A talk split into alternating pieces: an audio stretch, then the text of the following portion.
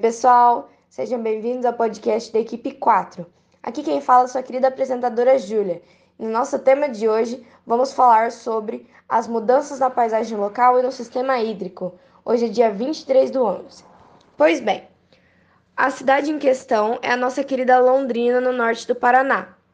Mas vamos ser mais amplos e falar sobre o Paraná também. Vamos começar falando sobre os principais sinais de estiagem que surgiram em 2018. Naquele momento, eram fracos e esparsos. À medida em que os meses foram passando, os efeitos começaram a se acumular, mas nada que chamasse a atenção de quem estava constantemente atento às frequentes chuvas. Em meio a tantos outros problemas, a sequência de dias secos nem foi tão percebida. Veio uma super safra em 2019 e 2018 beneficiada por precipitações em momentos estratégicos, ajudando a esconder a escassez que já se apresentava. Ou seja, tudo muito bem pensado. Agora vamos falar dos índices. Segundo Heverly Moraes, do IAPAR, ele fez essa pesquisa em outubro de 2020, as precipitações ficaram em 40% abaixo do esperado. Foram 61 milímetros de chuva, quando em média registrada é de 152 milímetros. Em 2019, as chuvas já estavam abaixo do esperado. A tendência apenas se agravou em 2020.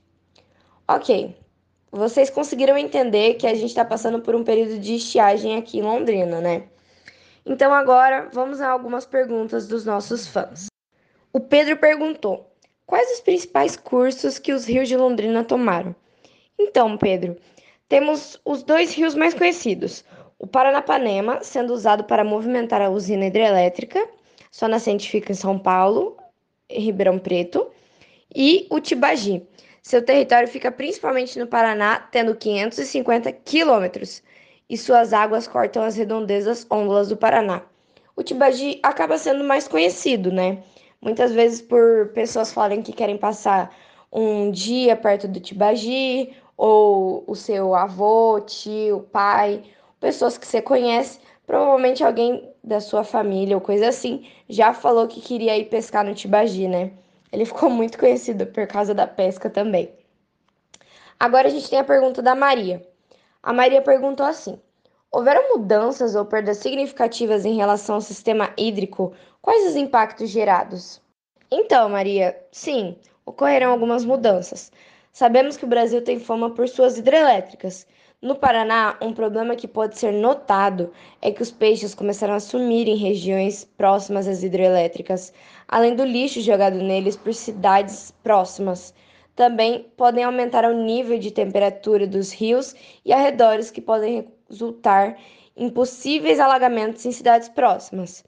Um ponto muito positivo numa hidrelétrica é que elas são bem mais baratas em relação ao custo-benefício e não poluem tanto o ambiente como tantas outras.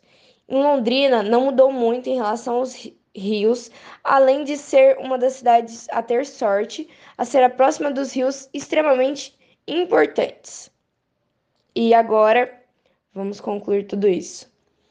Com tudo isso, a gente conseguiu perceber que estamos passando por um período de estiagem em todo o estado do Paraná.